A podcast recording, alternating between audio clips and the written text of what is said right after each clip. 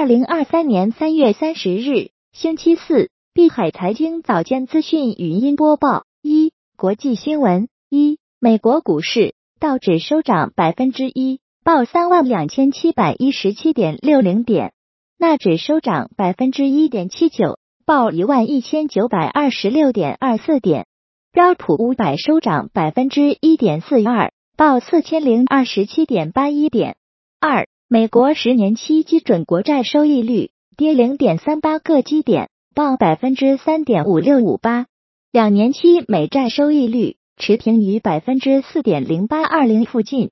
三黄金 COMEX 六月黄金期货收跌百分之零点二九，报一千九百八十四点五美元每盎司。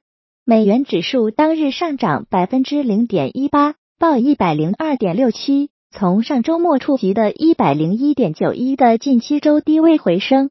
四、原油 WTI 原油期货收跌百分之零点三一，报七十二点九七美元每桶。布伦特原油期货收跌百分之零点四七，报七十八点二八美元每桶。五、美国联邦存款保险银行有二百三十亿美元缺口，考虑要求大银行提供更多资金帮忙补漏。六。高盛最新报告：人工智能或致全球三亿人丢饭碗。七，英国政府发布了针对人工智能产业监管的白皮书。八，马斯克图灵奖得主领衔，上千名硅谷企业家、科学家联名呼吁，立刻停下所有大型人工智能研究。九，巴克莱策略师阿巴特说，银行将迎来第二波存款外流时，穆迪分析首席经济学家赞迪。对美国众议院预算委员会表示，美国可能在八月中旬前耗尽临时债务措施。十一，美众议院外委会主席向布林肯签发传票，强制要求其提供涉阿富汗撤军争议电报。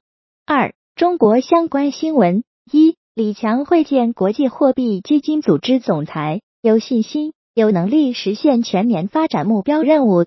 二，工信部副部长王江平。发展数字经济初期时，要秉持审慎包容的态度。三、广州三月二手住宅成交量环比继续大涨，单月网签创新高。四、证券时报报道，截至目前，已有超三十成调整首套房贷利率下限至百分之四以下。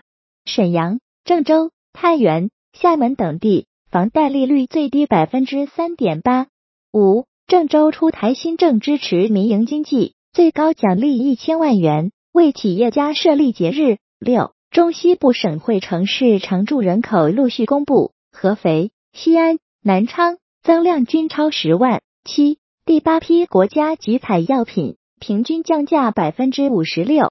八，三桶油去年每天盈利近十亿元。九，沙特阿拉伯的政府星期三，三月二十九日。正式做出加入上海合作组织的决定。利雅得是在不顾华盛顿的安全关切而持续提升与中国长期伙伴关系之时，做出这一决定的。十，沙特阿美宣布两项在华投资总额超一千亿人民币。十一，中国表示，如果在蔡英文在下周计划过境美国加州期间，美国众议院议长麦卡锡与之会面。中国将采取措施坚决回击。三、加密资讯：一、金融时报，币安一直秘密。在中国营运，使用 VPN 隐藏地址。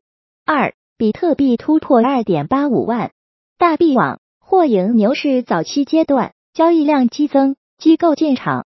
三、XRP 获利回吐，自二零二一年八月以来最高，价格在上涨百分之十七。